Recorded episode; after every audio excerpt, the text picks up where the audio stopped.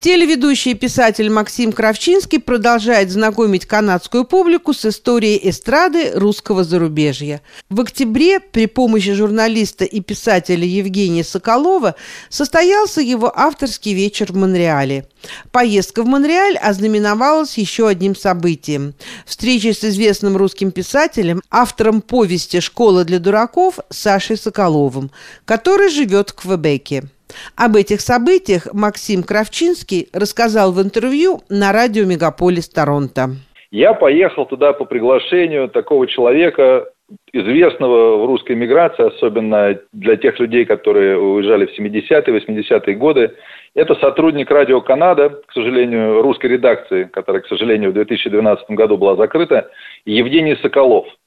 Он э, филолог, он журналист, он историк э, русской церкви, и мы с ним несколько лет общались вот на, так сказать, почве вот этих всяких разных моментов истории русского зарубежья. И поехали мы к нему по его приглашению.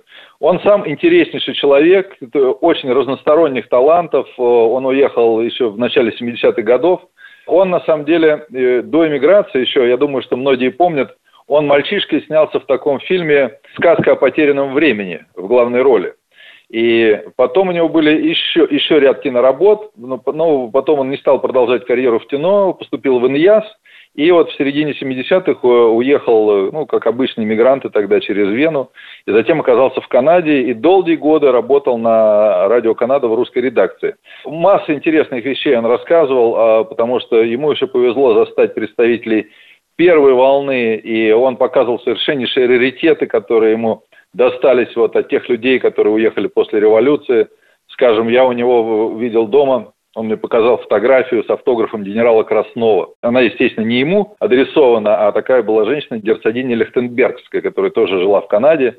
И там такая интересная подпись «Под нами конь, над нами Бог», в общем, и, и что-то такое.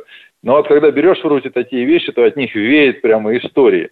Евгений Соколов, он, как я уже сказал, человек разнообразных талантов. И один из них – это кулинарный талант. И он мало того, что прекрасно готовит, он еще ведет блог в интернете, который я предложил ему сделать, издать в виде книги. Потому что он э, пишет такие заметки, где переплетает рецепты со встречами с интересными людьми. Скажем, у него есть э, ряд рецептов, которые были или предложены, или приготовлены вместе с Юзом Олешковским. И это все очень необычно так переплетено кулинария и литература. Другой рецепт у него есть э, приготовление ухи. Уху он эту готовил вместе со своим однофамильцем и ближайшим другом писателей Сашей Соколовым. И вот у него целый ряд этих заметок, которые были опубликованы в монреальском журнале «Остров», который, к сожалению, тоже после пандемии перестал выходить. И у него частично у него в блоге в интернете. И я говорю, давайте сделаем книгу. К тому же его друг Саша Соколов придумал такое название «Записки обжоры». От них такие, веет этим этим раблезианством, но, в общем, они имеют право, потому что мы пробовали какие-то вещи, которые Евгений для нас готовил, и это совершеннейшая фантастика. Вот у человека просто кулинарный талант, а когда это имеет второй подтекст, то есть вот эти блюда на фоне известных людей, литераторов, как правило, или просто представителей русской эмиграции – первой волны, и все это сопровождается фотографиями интереснейшими, я думаю, что будет э, очень необычная книга, и мы постараемся в будущем году сделать. Второй целью поездки, по предложению Евгения, мы сделали такой небольшой творческий вечер мой в ресторане «Эрмитаж» в Монреале. Там, э, что мне было очень отрадно видеть, в Монреале есть три русских ресторана – один называется «Эрмитаж», второй «Распутин». Был еще «Погребок», он закрылся в пандемию. И есть еще один, я забыл, как он называется. В общем, мой вечер был в Монреале. Это такое небольшое, но очень уютное пространство. Там нету русского кича, там, ну, может быть, едва-едва там пара матрешек и самовар. А так такое совершенно европейское заведение, очень светлое. И мне было очень интересно наблюдать, что когда мы делали наш вечер как бы в одной половине ресторана, другая половина была вся заполнена канадцами, там, какими-то китайскими туристами. То есть люди с удовольствием шли и пробовали русскую кухню. Но я выступил с таким небольшим обзором для такой очень кулуарной компании, потому что все равно определенные ограничения сохраняются, там несколько десятков человек собралось.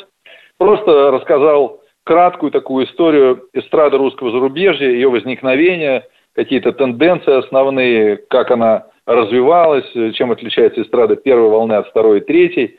Ну, в общем, был, скажем так, нескромно, успех. И мы продолжили беседу, вот, под такую очень интересную тоже кухню. А на следующий день э, у нас была запланирована поездка вот к ближайшему другу Евгения Соколова, известнейшему писателю Саше Соколову. Он э, живет в такой глуши, ближе к Америке. И он человек совершенно не публичный, его долгие годы, то есть э, он от журналистов скрывается, и называют его поэтому Русти Селлинджер, потому что у него, собственно говоря, в его длинной биографии, ему в этом году 77 лет было, но он издал всего три романа.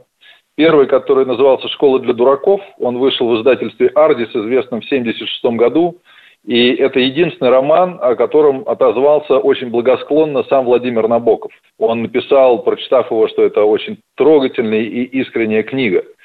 И после «Школы для дураков» был второй роман, который называется «Между собакой и волком». Он вышел в 80-м году. Как бы он тоже очень необычный и сложно написан. И в этом романе есть 37 стихотворений, объединенных такой общей темой. Сейчас я объясню, почему я это упомянул. И последний роман 85 -го года, он называется «Палисандрия». Потом у Саши уже в 2011 году вышел сборник, который называется «Триптих». И это очень такой своеобразный текст такой, который сам Саша Соколов называет «проэзия», э, то есть объединяя два слова «проза» и «поэзия». И себя он сейчас называет проэтом, то есть э, человеком, который пишет одновременно прозу и поэзию.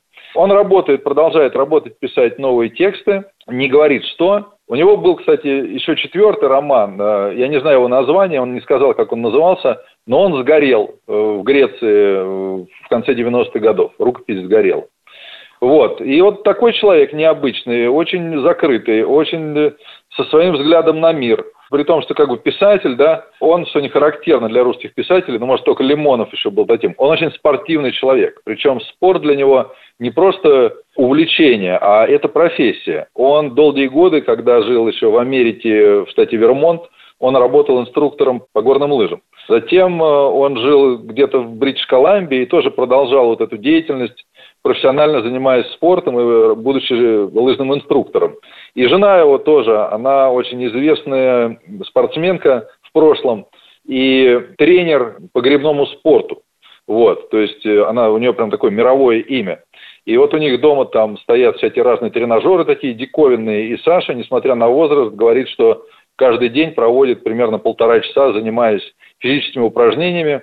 Поэтому выглядит прекрасно совершенно, подтянутый в форме, острого ума, в общем, такие интересные суждения, и сам рассказывал какие-то э, интересные факты своей биографии, с интересом слушал. Для тех, кто не знаком с его творчеством, ну, вдруг так случилось, я, во-первых, советую почитать вот эти три книги, начать со «Школы для дураков», а во-вторых, советую посмотреть фильм, который в 2017 году вышел на Первом канале в России. Он называется «Саша Соколов. Последний русский писатель». Его сделали два очень талантливых человека, Антон Желнов и Николай Картози. Так что он свободно есть на YouTube, я от души советую его посмотреть. В последний день мы успели заехать в Кубек, просто насладиться прекрасной погодой. Были еще встречи с разными людьми, но я думаю, что в принципе для обзора, наверное, этого хватит. Максим, а не сделали вы приглашение Саше Соколову посетить э, Торонто и сделать авторский вечер? Я ему это приглашение делал еще до знакомства с ним. Собственно, благодаря этому приглашению, не состоявшемуся, я познакомился с Евгением Соколовым. Вот я когда искал выхода на Сашу еще три или четыре года назад. Но пока как бы ответ отрицательный. Но я упомянул, что вот у него в книге «Между собакой и волком» есть 37 стихотворений. И у меня возникла идея, вот в прошлом году я сделал книгу стихотворений Юза Олешковского – который тоже стал первым его стихотворным сборником. До этого были публикации песен, текстов песен, была проза, а вот сборника стихов только не было. И на встрече с Сашей я спросил его, как он отнесется к идее взять вот эти 37 стихотворений и собрать их под одной обложкой. Он, в общем, оценил это довольно благосклонно, тем более, что я привез ему фотографию его, которую я купил много лет назад на одном аукционе – это фотография 76 года, то есть примерно того времени, когда эти стихи были написаны. И предложил вот ее вынести на обложку. Э, ну, как-то так он, в общем, благосклонно к этой идее отнесся. Сейчас я должен обсудить ее с его литературным агентом. И если эта книга выйдет, Но я не теряю надежды, что мы Сашу все-таки как-то в Торонто увидим, может быть, сделаем или творческий вечер, или презентацию книги, а может быть, еще интервью на телевидении. Но я этой надежды не теряю, и, может быть, что-то получится. Если получится, слушатели радио «Мегаполис» узнают об этом первым, я вам обещаю. Спасибо большое, и я надеюсь, что мы все-таки увидим его воочию.